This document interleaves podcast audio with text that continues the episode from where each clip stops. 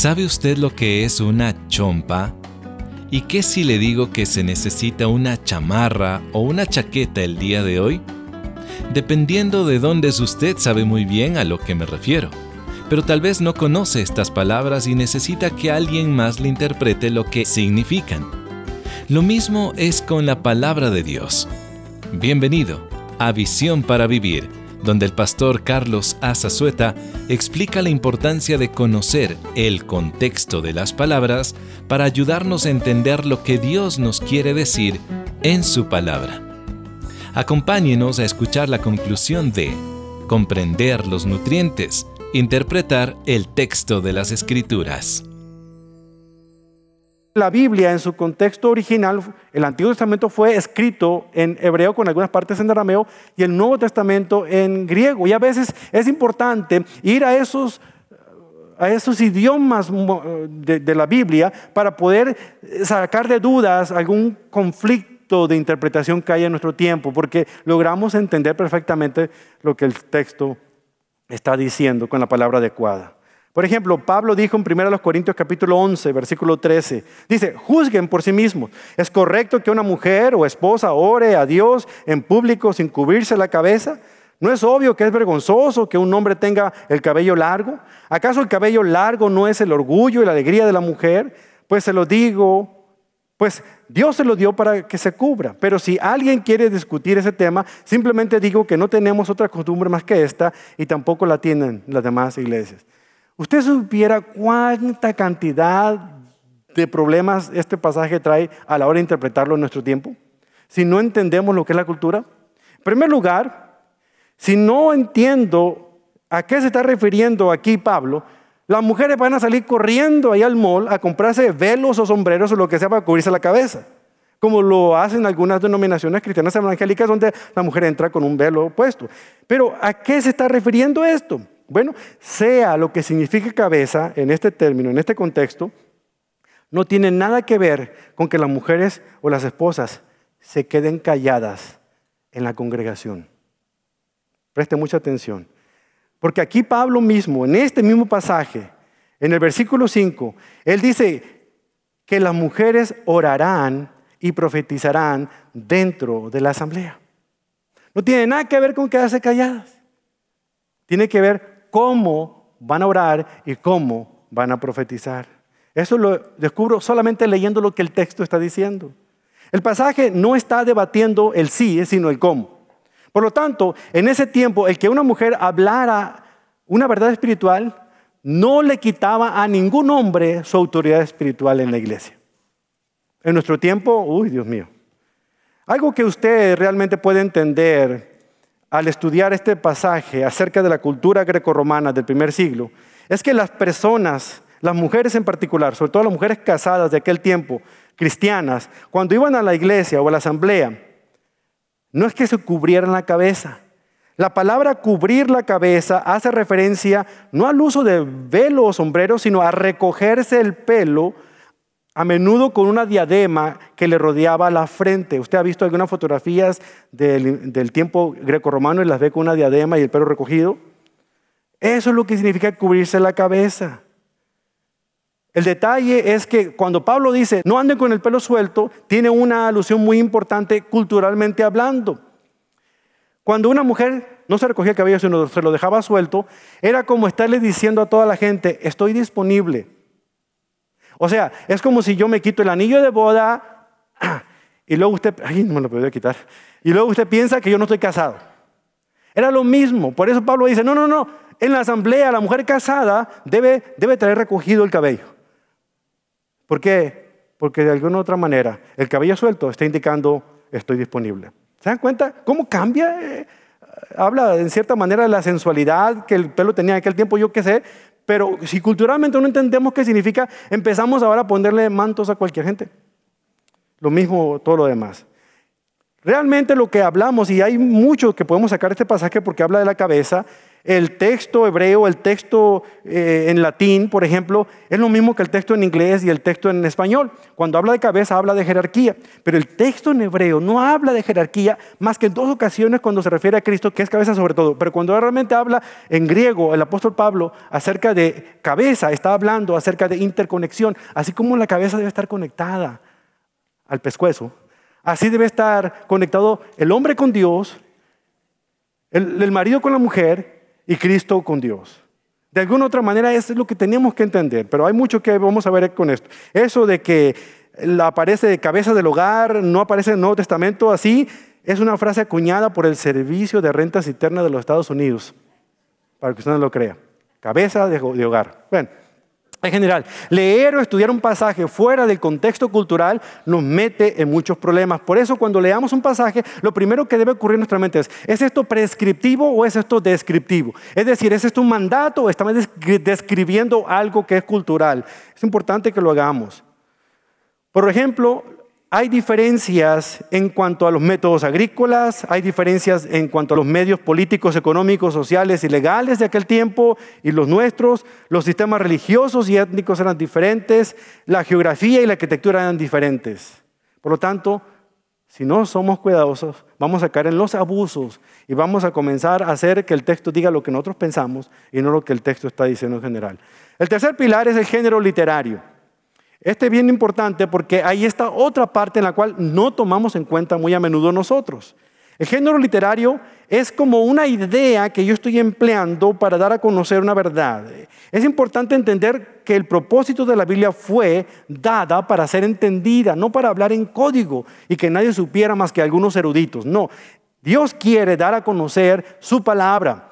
Deuteronomio 29, 29 es claro cuando dice, las cosas secretas pertenecen a Dios, pero las reveladas son para todos nosotros para que las pongamos en práctica. Así que hay muchas cosas en la Biblia que Dios quiere que nosotros conozcamos. ¿Cuáles son algunos géneros literarios que tenemos que tomar en cuenta? Primero, exposición. La exposición es un argumento directo, es la explicación, es la prosa, por decirlo así. Es como leemos casi todos los argumentos. Las cartas de Pablo son un ejemplo de lo que es una exposición, un argumento. Sobre todo la carta de los romanos, que se considera la carta magna. ¿Por qué? Porque tiene un orden, una estructura tiene una idea lógica. El segundo es la narrativa.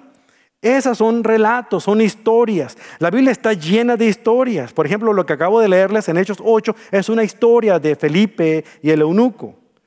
En este tipo de literatura es importante prestar atención a tres elementos. Por ejemplo, ¿cuál es la trama de la historia? ¿Cuáles son los personajes principales? ¿De qué manera se relaciona esta historia con el mundo real en el que vivimos?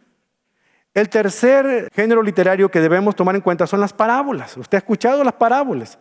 Es un relato breve que ilustra un principio moral. La palabra griega se dice parabolé, que significa poner una cosa para compararla con otra para que podamos entender un principio moral o espiritual con un lenguaje terrenal. Eso significa una parábola. Hay parábolas muy importantes y Jesús utilizaba este método. Era, yo creo, uno de los favoritos de él, porque él quería que la gente pudiera entender fácilmente algunos conceptos y, en unas ocasiones a lo mejor los ponía ahí un poquito a temblar porque no sabían ellos qué estaba queriendo decirles el Señor. Pero abordan temáticas de la vida cotidiana, por ejemplo, sembrar, pescar, viajar, el dinero, las dinámicas humanas. Las parábolas pueden ser de poderoso impacto. ¿Por qué? Porque algunos de sus principios establecen prácticas en cuanto al bien y el mal. El sembrador, por ejemplo, con los cuatro tipos de terreno. O hablan acerca del amor y la compasión. Vemos la parábola del hijo pródigo y la del buen samaritano. Y luego tenemos aspectos de justicia y misericordia, como tenemos al fariseo y al recaudador de impuestos. Ese, es un género literario importante y tenemos que saber cuando estamos leyendo una parábola para saber poder interpretarla dentro de, lo que, del significado de las palabras que están ahí. Otro género literario es la poesía. Es el tipo de literatura que apela a las emociones y a la imaginación. Entendamos, por ejemplo, que los salmos, los salmos en sí eran canciones, eran cantos. Era el himnario de los israelitas del Antiguo Testamento. Eso apelaba a las emociones. Era importante manejarlo de esta manera. Por eso a veces tenemos que ser cuidadosos cuando queramos leerlo así de corrido. Recordemos que es un canto y es una poesía y tenemos que entender que la poesía hebrea, aunque no rima como la poesía nuestra, eh, tiene una enseñanza muy particular y debemos de entenderla dentro de su contexto. Contiene paralelismo, es decir, que una línea se complementa con la otra o a veces se opone. El Salmo 27, versículo 1 dice, el Señor es mi luz y mi salvación. Entonces, ¿por qué habría de temer? Y la segunda línea dice, el Señor es mi fortaleza y me protege del peligro. Entonces, ¿por qué he de temblar? Dice lo mismo con otras palabras. Es un paralelismo, porque está reforzando una idea. Salmo 23, favorito de muchos de nosotros. El Señor es mi pastor, tengo todo lo que necesito. Ahora mire el paralelismo. En verdes pastos me hará descansar, me conduce junto a arroyos tranquilos, me renueva de fuerzas y me guía por sendas correctas y así da honra a su nombre. Todos los versículos que vienen después de la primera línea contienen pensamientos paralelos a la primera línea. Otro género literario son los proverbios, que pertenece a la literatura sapiencial o de sabiduría. Los proverbios se encuentran primordialmente en este aspecto y es un dicho o una declaración o una comparación que está haciendo. Proverbios 22, 6, por ejemplo, instruye al niño en su camino y aun cuando fuere viejo no se apartará de él. Y somos muy buenos para decir, instruye al niño en el camino de Dios y cuando fuere viejo no se apartará de él. Los proverbios no son promesas. ¿Cuántos de ustedes tienen hijos que los han llevado por el camino de Dios y ya no están caminando con él? Los proverbios son preceptos, no son promesas. Los proverbios no necesariamente están indicando que algo va a suceder exactamente. Es como decir, perro que ladra no muerde. Yo he sido mordido por más de dos perros que me han ladrado. Así que no es real, no es real. Y tengo las cicatrices para mostrárselo. No le digo a dónde, pero las tengo. Pero se da cuenta, a veces cometemos un error porque agarramos un proverbio y, lo queremos sacar de manera, hay que tomarlo literal, pero entender que es una poesía, que es una manera muy práctica de poder decir algo. Pero si yo entiendo el proverbio como un principio que contiene una enseñanza moral y espiritual, entonces voy a poder entender qué está diciendo aquí. ¿Qué significa Proverbios 22.6? Los niños educados adecuadamente siempre tendrán conocimiento del camino recto, independientemente de que lo sigan o no. Ese es un principio, como se interpreta este proverbio. Lo último es profecía y lenguaje apocalíptico. Cuando la Biblia fue escrita, el 25% de lo que ella contenía era profecía. La profecía demuestra la fidelidad y la soberanía de Dios y el poder sobrenatural que tiene y estimula al creyente a tener esperanza y vivir piadosamente. La profecía, hermanos, manifiesta el plan y propósito de Dios. Entendamos. Muchos de los profetas, cuando ellos hablaban de un acontecimiento, sabían lo que venía porque Dios se lo decía. Lo que Dios no les dijo era cuándo. Imagínese que usted es elevado, sobre una cordillera de muchas montañas. Y usted mira las montañas, la cordillera, y usted está elevado en el espacio y está viendo que parece que la montaña está bien cerquita una de la otra. Así ellos veían los acontecimientos futuros, pero nunca veían los valles que había y la separación entre montaña y montaña. Por eso ellos no podían decir cuándo eso va a ocurrir. Hay pasajes en los profetas del Antiguo Testamento que para ellos era futuro, pero no sabían cuándo. Pero nosotros cuando leemos el Nuevo Testamento hay muchas de esas profecías que ya se cumplieron. Por ejemplo, una muy clásica, Isaías 7:14. Muy bien, el Señor mismo les dará una señal. Miren, la Virgen concebirá un niño, dará a luz un hijo y lo llamarán Emanuel, que significa Dios está con nosotros. 750 años antes de que ocurriera esto, lo estaba diciendo Isaías. Lea Mateo 1. Dice, todo esto sucedió para que se cumpliera el mensaje del Señor a través del profeta. Miren, la Virgen concebirá un niño, dará a luz un hijo y lo llamarán Emanuel, que significa Dios está con nosotros. Profecía cumplida. Hay muchas profecías que son cumplidas. Hay muchas otras que todavía no se cumplen. Todavía son para un tiempo más adelante del tiempo en el que ustedes y yo estamos viviendo. La última de esos pilares, con eso termino, es el idioma. Cuán importante es entender el idioma, entender que muchos de estos antecedentes históricos están relacionados con un idioma que es distinto al nuestro, la gramática es distinta al nuestro. En primer lugar, si agarra usted una Biblia en hebreo, usted no puede leerla como generalmente lo hacemos de aquí, de este lado, en forma de, izquierda a derecha. No, ellos lo tienen que voltear completamente y lo tienen que abrir de atrás para adelante. Imagínese usted, así tienen que leerla. El idioma es rico y tiene muchos matices diferentes al idioma español. El idioma griego se parece al español porque ambos son lenguas romances. Debemos tomar en cuenta esas palabras, la gramática, por ejemplo. También debemos tomar en cuenta las figuras del lenguaje. Las figuras del lenguaje son palabras que estoy utilizando como una metáfora, como una símil, como un eufemismo, es decir, una, una exageración o un antropomorfismo, darle atributos humanos a Dios. Todas esas son figuras del lenguaje. Por ejemplo, si yo les digo a ustedes, La olla está hirviendo. Usted sabe que la olla no está hirviendo. Es una figura de lenguaje. Lo que está hirviendo es lo que contiene la olla. La olla no hierve. Es el caldo que está hirviendo. Así hay muchos pasajes en la escritura y por eso tenemos que ser cuidadosos de todo lo que contiene. La paradoja, antropomorfismo, metáfora, personificación.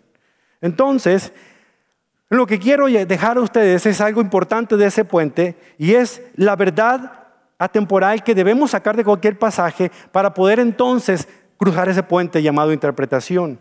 Cuando nosotros leemos un pasaje dentro de su contexto histórico, cultural, género literario e idioma, en esos cuatro pilares, logramos entender cómo el mundo bíblico pensaba, creía y actuaba, y cómo nosotros pensamos, creemos y actuamos, podemos cruzar ese puente teniendo una verdad que es un principio que sacamos del pasaje y es atemporal. Voy a explicarles cómo lo podemos hacer. Usted ha escuchado hablar de la historia de la Torre de Babel en Génesis capítulo 11, versículo 1 al 9. Dios mandó a Adán y a Noé a que ellos llenaran la tierra, les dijo que llenaran la tierra, que la poblaran. Pero ¿qué pasó cuando llegamos a Génesis 9? Ellos no estaban llenando la tierra, se juntaron entre sí, hablaban un nuevo idioma, fundaron una nueva ciudad y empezaron en medio de la ciudad a construir una torre bien alta. Y empezaron ellos a decir, vamos a ser tan poderosos como es Dios. Dios dice que confundió, eso es lo que significa Babel, confundió su idioma, hizo que se dispersaran por todos lados, tal como lo leemos ahí en el, capítulo 11, versículo 9. Ahora, hay personas que han sacado de este pasaje una idea, una idea temporal. Por ejemplo, están diciendo de que lo que Dios realmente estaba queriendo decir en un aspecto como este era que a Dios no le gustan los edificios altos. Está siendo muy literal, hermano, pero no es la enseñanza de lo que está diciendo este pasaje. Tampoco está diciendo de que a Dios no le gusta que todos hablemos el mismo idioma. No, está hablando aquí si queremos sacar una verdad atemporal, está refiriéndose específicamente que aquellos que se exaltan a sí mismos, Dios los va a humillar y Dios los va a juzgar. Ese es el principio que yo voy a traer al tiempo presente y es el principio que yo voy a poder aplicar en el mundo en el que nosotros vivimos. Así es como se saca una verdad atemporal. Concluyendo, ¿qué vamos a hacer con todo esto que hemos aprendido hoy? ¿Cómo vamos a tratar el texto de la Biblia? Tenemos que hacer un compromiso, un compromiso triple tenemos que hacer un compromiso cuádruple. Lo primero que tenemos que hacer es tomar la Biblia por lo que es, la autoridad de Dios. ¿Por qué? Porque ha sido dada por Dios. El compromiso de recibir la palabra de Dios, como lo hicieron los cristianos en Tesalónica, recibir la palabra como palabra de Dios. Pablo les dijo a ellos, nunca dejamos de darle gracias a Dios de que ustedes recibieron su mensaje de parte nuestra. Ustedes no consideraron nuestras palabras como ideas humanas, tomaron lo que dijimos como la misma palabra de Dios. Así tenemos que ser nosotros. Tomar la Biblia como la palabra de Dios. El segundo compromiso es alimentarse de la palabra de Dios. O sea, no solamente basta tomar la palabra de Dios, porque hay muchos cristianos que conozco que toman la palabra de Dios y saben que es autoridad, pero viven vidas derrotadas. ¿Por qué? Porque una cosa es tomar la palabra de Dios y reconocer su autoridad, pero no se alimentan de ella. Como Job lo hizo, que con todo lo que estaba viviendo, que con todo lo que estaba pasando, que con todo lo que perdió, él pudo decir en un momento en la vida, en Job 23, 12, no me he apartado de tu mandato, sino que he atesorado sus palabras más que la comida diaria. Tenemos que alimentarnos de la palabra. Tercer compromiso que tenemos que hacer con la Biblia es obedecer la palabra de Dios, como lo hizo Caleb cuando regresó y dio reporte minoritario porque él y Josué dijeron que vamos y conquistemos Jericó, porque en la tierra prometida eh, son gigantes, sí, pero, pero con la ayuda de Dios vamos a poder conquistarlo. La mayoría dijo, no, nos van a aplastar como cucarachas, pero Josué y Caleb fueron firmes. Entonces Dios honró a este hombre, a Caleb, y le dijo que él era uno de sus siervos. Le dijo directamente en números 14, 24. Mi servidor Caleb tiene una actitud diferente a los demás. Él se ha mantenido fiel a mí, por lo tanto, yo lo llevaré a la tierra que él exploró. El compromiso de obedecer la palabra de Dios, de creerle a Dios más que creer en Dios. Y finalmente, el compromiso de honrar la palabra de Dios como el rebaño de Esdras.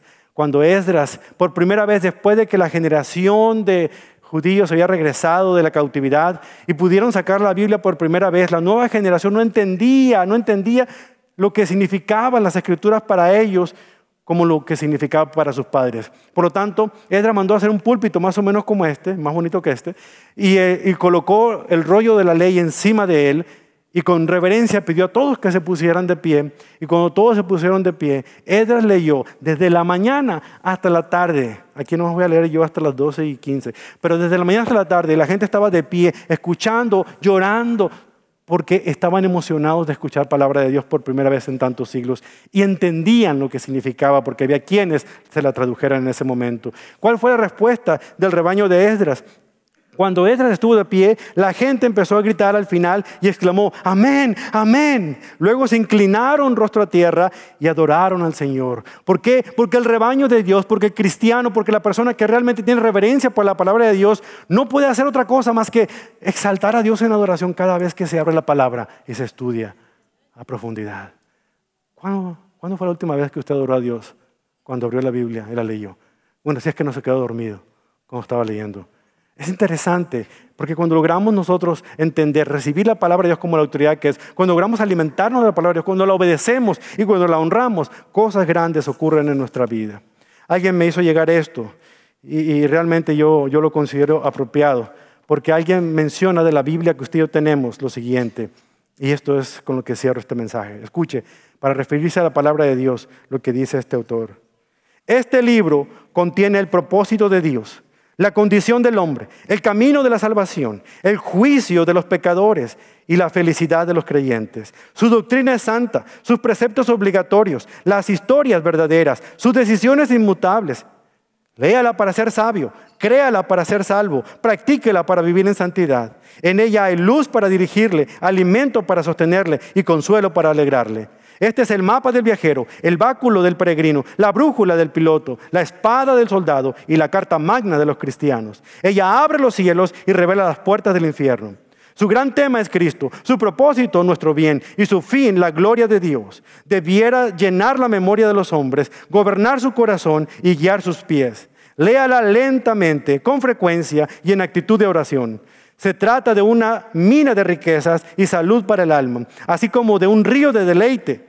Se le entrega en esta vida y será abierta en el día del juicio y ha sido establecida para siempre, porque el cielo y la tierra pasarán, mas mi palabra no pasará. Implica la mayor de las responsabilidades, recompensará el mayor de los trabajos y condenará a todos aquellos que traten con ligereza su contenido. Esta es la bendita palabra de Dios. Que Dios bendiga su santo nombre.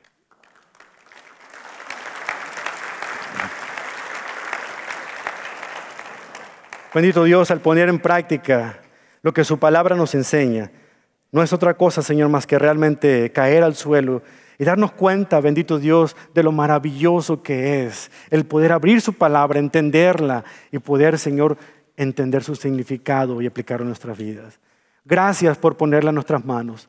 No permita que nosotros solamente seamos oidores, sino, sino que seamos hacedores de su palabra. Ayúdenos a comprender, Señor, que, que, su palabra es viva y eficaz, más cortante que todo espada de dos filos, que atraviesa hasta lo más profundo de nuestro ser y nos transforma. Ahora permita, Señor, que su palabra sea la que nos dirija, nos guíe, que nos muestre, que nos ministre, que nos aliente y que nos enseñe, Señor, a obedecer más a ese gran Dios que es usted. Señor, su palabra nos dice que de todo lo que nosotros recibimos, todo, absolutamente todo es suyo. Por eso, Señor, en esta ocasión, humildemente venimos y traemos, Señor, algunas ofrendas delante de su presencia, reconociendo, Señor, que lo que más quiere usted de nuestras vidas no, no es nuestro dinero, no es nuestros tesoros, es nuestra vida, es nuestra devoción, es nuestro deseo de ser obedientes. Pero una muestra de nuestra obediencia es traer, Señor, este dinero que se use para la honra y gloria de su santo nombre, para la expansión de su evangelio, para llegar hasta lo último de la tierra, porque usted, bendito Dios, se lo merece todo. Reciba pues, Señor, nuestra ofrenda. Reciba usted también, Señor, nuestra oración, ahora y hasta el día de su venida. En el poderoso nombre de Cristo Jesús, damos gracias. Y el pueblo de Dios dice, amén.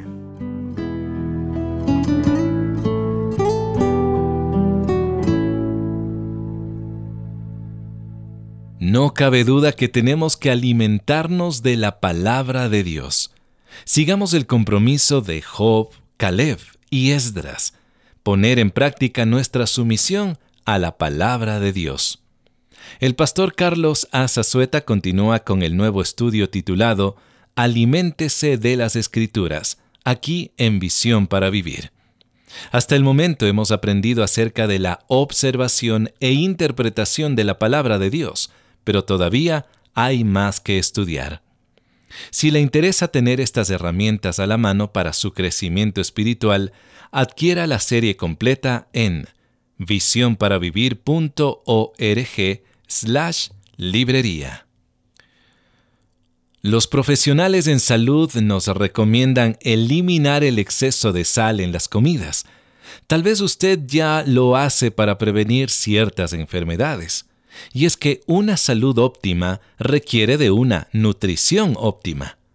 Cuán sanos, vigorosos y fuertes seríamos si nos preocupáramos de igual forma por nuestra salud espiritual. ¿No le parece? Visión para Vivir quiere poner en sus manos el libro del pastor Charles Swindoll, aliméntese de las escrituras. Decídase dar un paso significativo e ingiera con su familia comida saludable.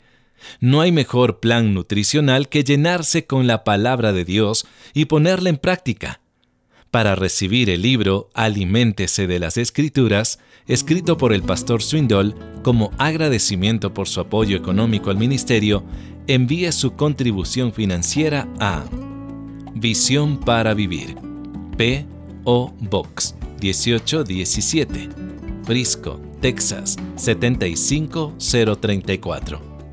O si prefiere puede llamarnos al 469-535-8433 si usted desea hablar con una de nuestras amables representantes, y una de ellas le podrá ayudar con su donación y le enviará el libro Aliméntese de las Escrituras. Así también usted puede donar en visionparavivir.org o a través de la aplicación móvil del Ministerio cuando le resulte más conveniente.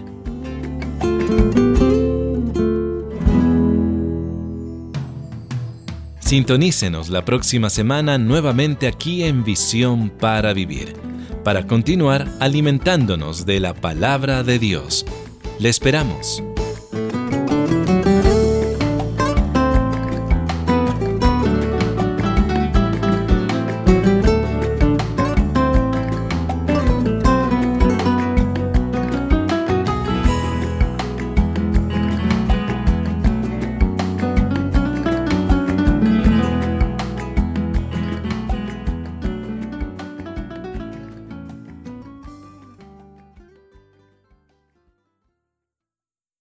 Este mensaje, Interpretar el texto de las Escrituras, es copyright 2018 y su grabación es copyright 2023 por Charles R. Swindoll.